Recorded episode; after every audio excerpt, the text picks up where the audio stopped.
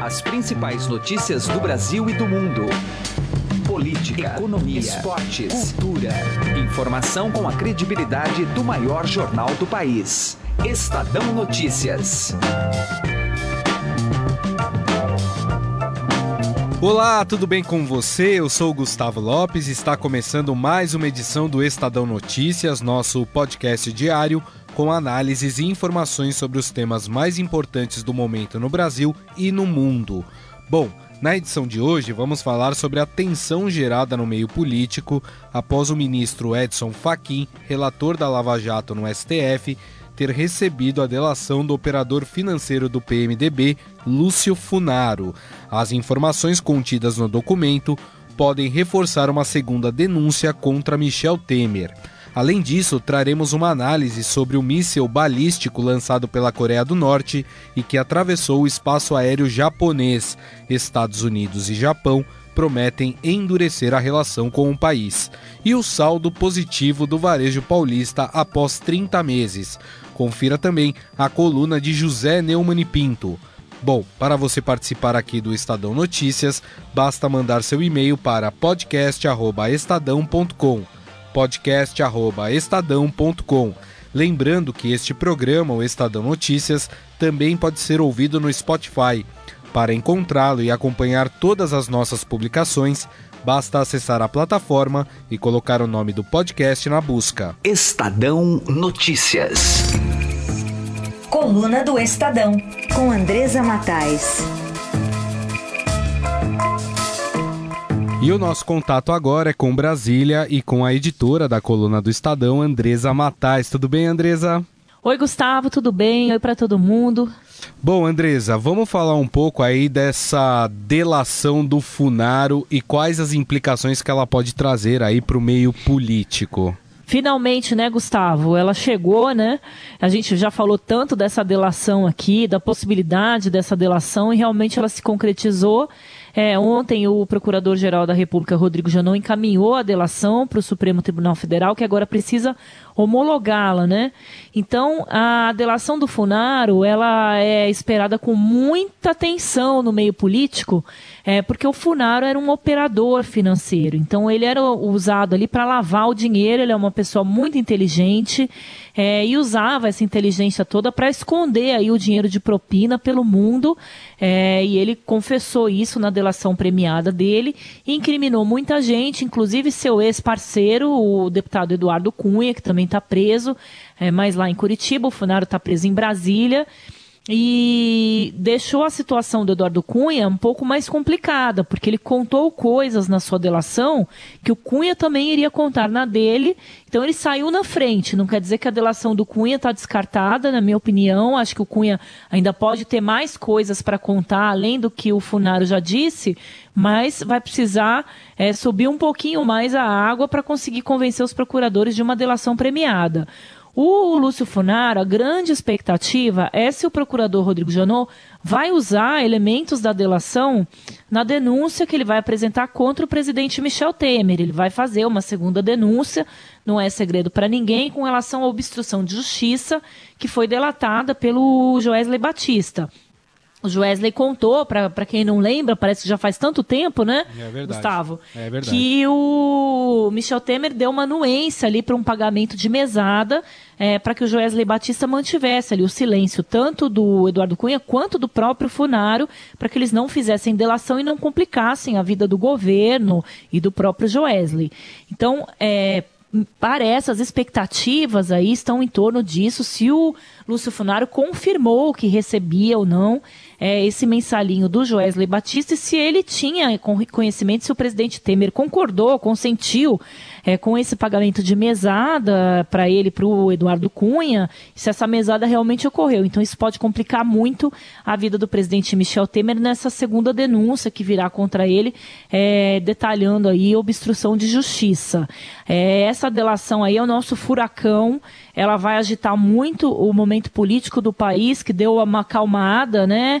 Mas com certeza essa onda é muito grande, vai pegar muita gente Tem muita gente escondida embaixo da mesa, viu, Gustavo? Tá certo. Essa foi Andresa Matais, editora da coluna do Estadão, trazendo aí todas as informações dos bastidores da política brasileira. E você que gosta de acompanhar esses bastidores, pode acompanhar a coluna do Estadão pelo portal estadão.com.br e também pelas redes sociais, não é isso, Andresa?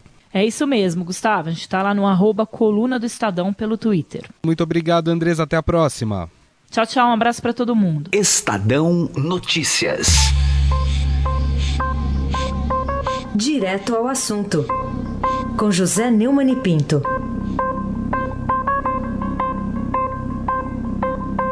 Bom, eu não sou propriamente um santo, né? Falo muito palavrão, digamos que até posso me considerar um pouco sem vergonha, como dizia minha avó. Neuminho é sem vergonha, mas é uma boa alma. Além disso, ele é meio amostrado, mas é uma boa alma. Eu não posso dizer o mesmo de Romero Jucá, o líder do governo Temer no Senado. Quando se falou naquela coisa toda, daquela eh, batalha da reforma política, ele já disse que Suruba tem que ser alguma coisa igualitária, sem privilégios. Agora ele veio usando o bigode. É, denunciado três vezes numa semana, Romero Jucá não teve defesa nenhuma para as afirmações de que andou pegando propina, a não ser dizer que um homem de honra ele é confiável pelo fio do bigode ele usa lá um bigode e se é, apoderou desse bigode para usar imagens de, digamos, gosto duvidoso e insinuações que não são aceitas. Né? Ele disse que Rodrigo Janot tem uma certa fixação nele e até mesmo um fetiche pelo bigode dele. A insinuação é, claro, uma insinuação canalha, é uma insinuação cretina e sórdida, muito embora o Janot também não seja nenhuma Madre Teresa de Calcutá. A verdade é que pior de todos é o Temer, que foge para a China, não diz uma palavra de repreensão em relação ao seu líder no Senado, nem ao ministro da Agricultura, que está aí com o seu nome rolando de sarjeta em sarjeta no universo da picaretagem nacional. O, o Temer nunca teve é, muito juízo, mas tem sorte demais. É incrível que, diante disso tudo, ele viaje para a China e volte para o seu lugar. José Neumann e Pinto, direto ao assunto. Estadão Notícias. Destaques internacionais. E agora no Estadão nós vamos falar sobre esse míssil lançado pela Coreia do Norte e que atravessou o espaço aéreo do Japão, e isso, claro, já trouxe várias repercussões.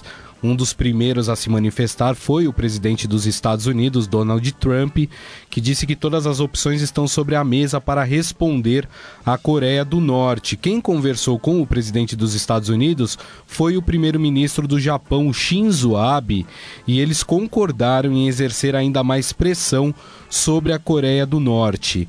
E para falar sobre o assunto e também comentar toda essa repercussão, está na linha o professor de Relações Internacionais da FAAP, Marcos Vinícius de Freitas. Tudo bem, professor? Como vai? Tudo tranquilo.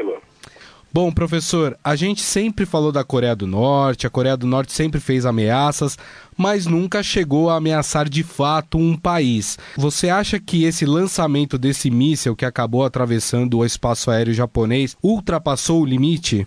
Existe aí uma, uma série de preocupações com relação a isso.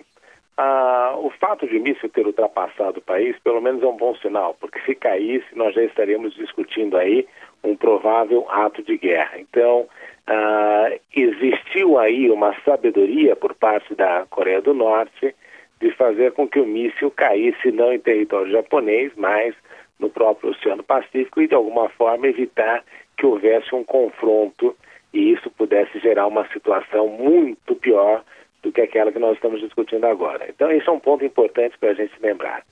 Segundo, é uma resposta da Coreia do Norte que, de alguma forma, se sente ameaçada pelos treinamentos militares entre Japão e Estados Unidos, como forma de demonstrar músculo, né, que encontra aí uma reverberação, uma repercussão na Coreia do Norte, que como é um Estado ermitão, não tem nada a perder nessa situação, busca aí enfatizar a sua posição de independência. Então, esses dois fatores são ah, que devem ser ponderados quando a gente analisa o que está acontecendo neste momento ali. Então, é preocupante? Sim, é extremamente preocupante, mas o que a gente nota é que houve um determinado cuidado para evitar que isso também se transformasse no estupim de algo muito maior. Agora, essas ameaças feitas depois desse lançamento por Japão e Estados Unidos, isso pode de alguma forma fazer com que esses dois países tracem é, estratégias já de guerra em relação ao, à Coreia do Norte? É, eles até podem aventar a possibilidade, mas uma guerra na Península Coreana não seria interessante para ninguém, porque de alguma forma a teria aí o prejuízo tanto da Coreia do Sul, que seria o primeiro mais ameaçado, e também o prejuízo para o próprio Japão. Essas duas potências, esses dois países, são aliados históricos dos Estados Unidos. Então, qualquer iniciativa de guerra por parte da Coreia do Norte afetaria um desses dois e os Estados Unidos, por uma obrigação de aliança, necessariamente participariam numa agressão à Coreia do Norte. Então, esse seria uma coisa que não interessaria para o Kim Jong-un, porque uma vez que houvesse aí uma posição e um ataque militar dos Estados Unidos, é provável que a situação pudesse ah, criar outras ah, complicações. Em segundo lugar, né, que é importante a gente enfatizar, é que se houvesse, se nós levássemos a questão de haver uma guerra, necessariamente, no longo prazo, que poderia acontecer seria a Coreia do Norte, em razão dessas ameaças, a perder a guerra e, ver, e vir a fazer parte da Coreia do Sul, né? um movimento de integração que não interessa para a China. E também restaria saber se houvesse qualquer belicosidade em relação à Coreia do Norte, como é que a China se comportaria nesse sentido. Então, o que nós notamos é que essa situação é extremamente complexa, mas de alguma forma uh, ela está sendo controlada e apesar de haver uma série de ameaças verbais, uh, tentando né, mostrar as garras, mostrar os dentes, uh, sabe-se e se tem muito claro que qualquer situação ali pode ser o estupim de algo muito maior e que não interessa para ninguém. Perfeito. Nós conversamos aqui no Estadão com o professor de Relações Internacionais da FAAP, Marcos Vinícius de Freitas, que nos trouxe aí uma análise sobre essa situação envolvendo a Coreia do Norte, o lançamento deste míssil balístico que atravessou o espaço aéreo do Japão. Professor, mais uma vez, muito obrigado pela sua atenção. Não, para mim é sempre um prazer, estou sempre à disposição. Estadão Notícias. Economia. O varejo paulista registrou saldo positivo nas vendas de junho pela primeira vez em 30 meses, com alta de 0,8% em relação ao mesmo mês do ano passado. Acompanhe a análise do economista Marcel Solimeu, que conversou com Heisen Abac. Doutor Marcel, o que, que explica esse crescimento e até que ponto ele é animador? Bom, tem várias razões, mas talvez a mais importante é que a base de comparação era muito fraca, não? A cada mês vinha caindo, mas as, os últimos meses as quedas vinham sendo menor, menores. O fato é positivo, mas não é nada extraordinário, porque o crescimento é muito baixo e depois de uma queda muito grande. Mas nós tivemos alguns fatores que colaboraram para esse resultado. A queda da inflação é muito importante porque libera renda para as pessoas aplicarem em outras coisas além de alimentos. A queda dos juros, que tem permitido financiamentos mais longos, é o recurso do fundo de garantia, embora boa parte tenha sido usada para pagar dívidas, mas uma parte sempre acaba influindo aí no movimento e o, o resultado de um processo de diminuição de quedas até chegar praticamente ao empate, a uma estabilização acreditamos que agora, daqui para frente, o comércio vai aparecer aí com resultados positivos ao longo do segundo semestre. Quer dizer, existe uma chance então desse crescimento se consolidar agora, ser até mais consistente? Essa é a nossa expectativa, que seja consistente, embora ainda muito lento, né? Nós não vamos ter um grande uh, crescimento das vendas enquanto não começar também a ter sinais mais positivos no tocante ao emprego, porque com o nível de desemprego que nós estamos, isso ainda é um obstáculo muito grande ao crescimento das vendas do comércio. Mas como já há alguns sinais também de que o, o desemprego vem caindo, embora muito fracamente, né? A gente tem uma expectativa que o segundo semestre vai ser positivo e para o próximo ano uma, uma expectativa de melhora realmente da venda do varejo. Um detalhe da pesquisa que me chama a atenção aqui é que houve um aumento nas vendas no setor de lojas de departamentos. Por outro lado, houve queda na área de supermercados e também na construção. O que, que explica isso? É, a construção ainda não deu sinais assim de, de uma reação maior. Uh, os supermercados, os dados têm, têm oscilado com pequenas quedas e pequenos crescimentos.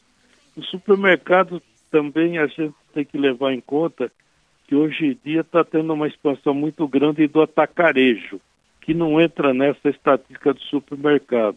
Então é possível que um, uma parte de, de, dessa oscilação, dessa queda do supermercado, seja um deslocamento de vendas para o atacarejo, que já está atingindo um volume bastante expressivo de vendas. E no que é que esse, essa melhoria dependeria, por exemplo, de ações do governo? Bom, eu acho que o, o governo pode atuar muito sobre as expectativas se ele conseguir alguns resultados uh, importantes para a política fiscal, como a reforma da Previdência. A sinalização da privatização é positiva, mas para uma expectativa mais para o investimento, ainda não, não para o consumo. O que o governo pode fazer é mostrar que está indo na direção correta e continuar nessa correção, nessa direção e o Banco Central continuar reduzindo os juros. Eu acho que a queda dos juros é um fator importante para poder melhorar bastante o consumo.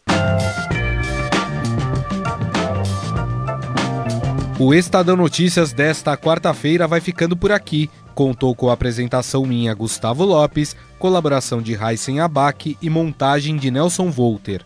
O diretor de jornalismo do Grupo Estado é João Fábio Caminoto. De segunda a sexta-feira, uma nova edição deste podcast é publicada. Saiba mais no blog Estadão Podcasts. Agora também estamos disponíveis no Spotify. E mande seu comentário e sugestão para o e-mail podcast@estadão.com. podcast@estadão.com. Um abraço, uma boa quarta-feira e até mais. Estadão Notícias.